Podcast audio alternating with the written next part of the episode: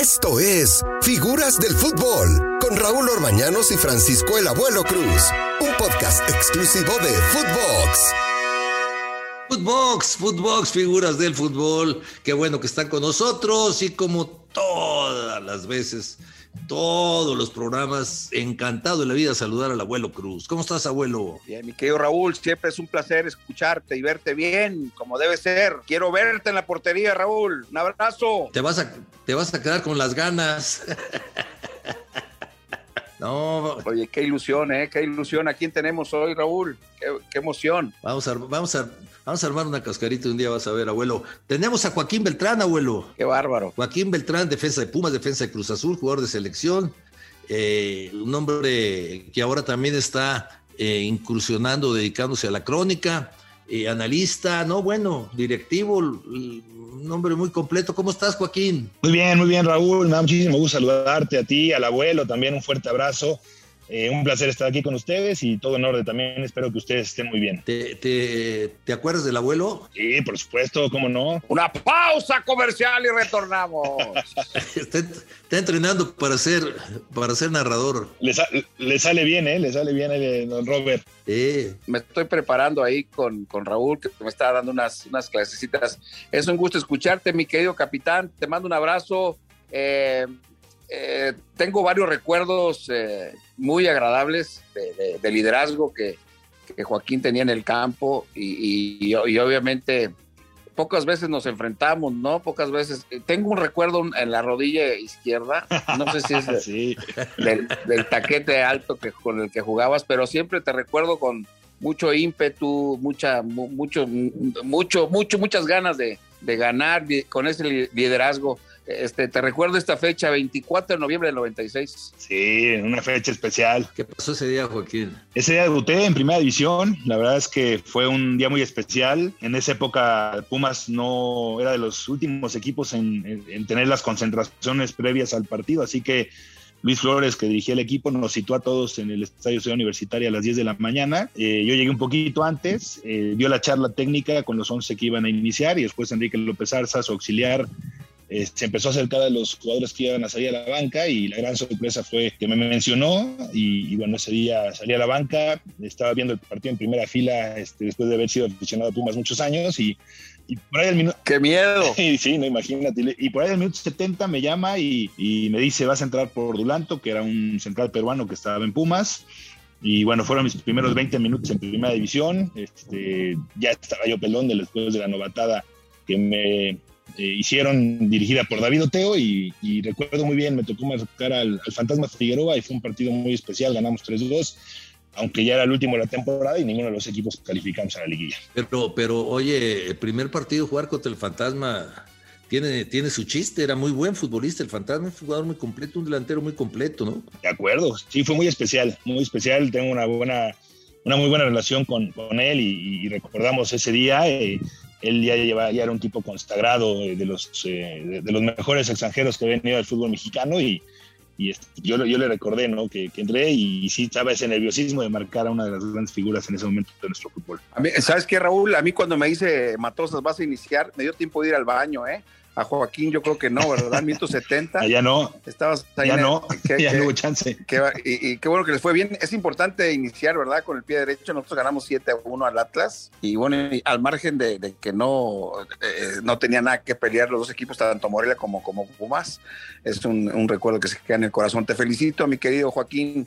Este, te mando un fuerte abrazo y siempre reitero eh, eh, mi, mi agradecimiento porque estás aquí con nosotros. Con Raúl estoy aprendiendo mucho el día estos días.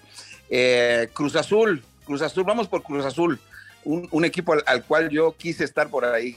¿Qué, significa ese paso por, Cruz Azul? Pues fue muy especial, abuelo, la verdad. Eh, yo estaba en Ecaxa, ¿no? Eh, lo que son las cosas y las cosas que suceden en el fútbol, ustedes lo, vivieron, ¿no? Este, dentro de la cancha y luego cuando se vienen estos cambios.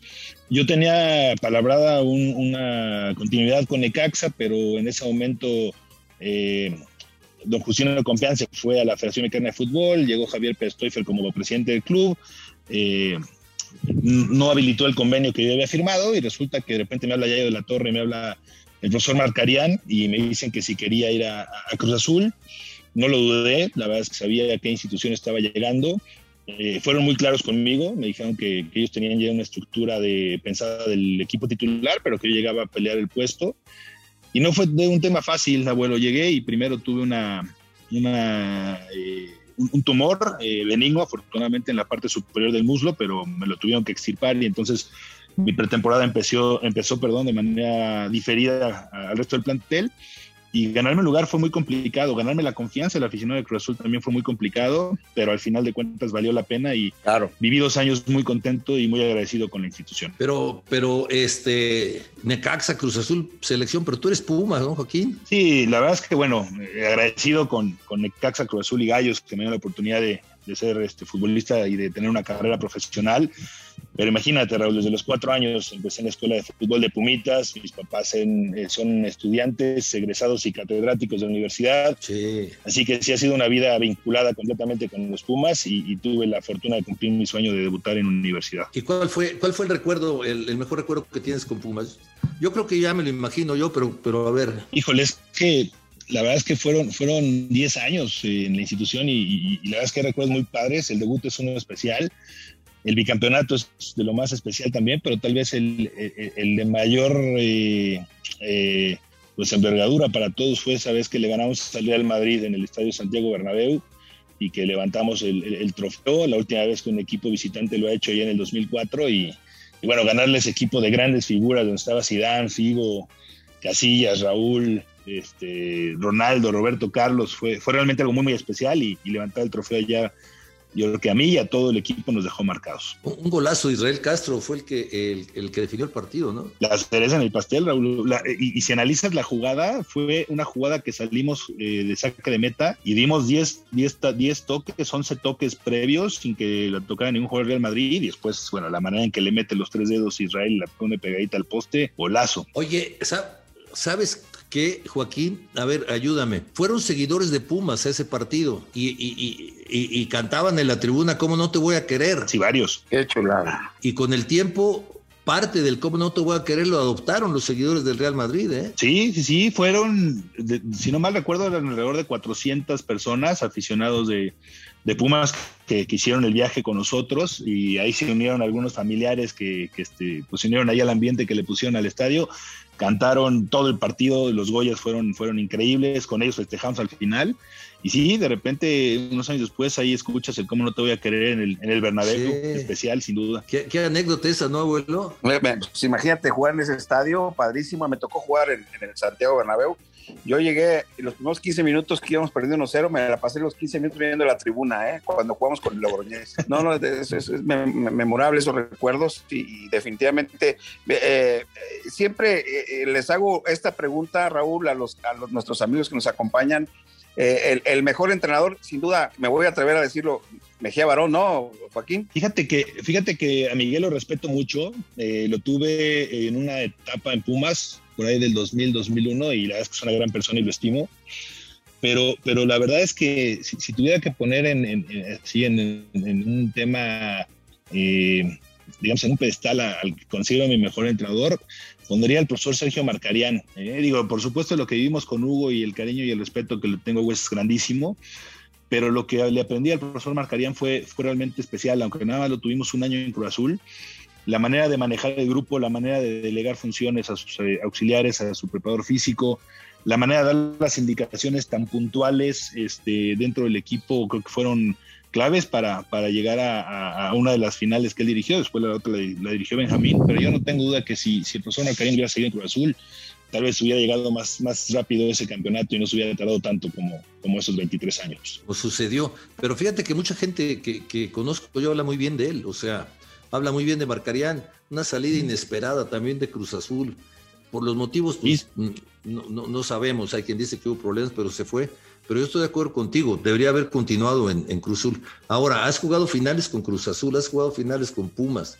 O sea, has tenido una, una, carrera como futbolista muy completa, Joaquín. Y le agradezco, ¿no, Raúl? La verdad es que me ha tocado vivir de todo, ¿no? Me tocó vivir finales ganadas, me tocó vivir finales perdidas, lesión, una lesión importante que me alejó de las canchas ocho meses, me ha tocado ser también campeón ya como directivo, ver crecer a los chavos en fuerzas básicas, tanto de futbolista como de directivo, y verlos crecer y cumplir sus sueños.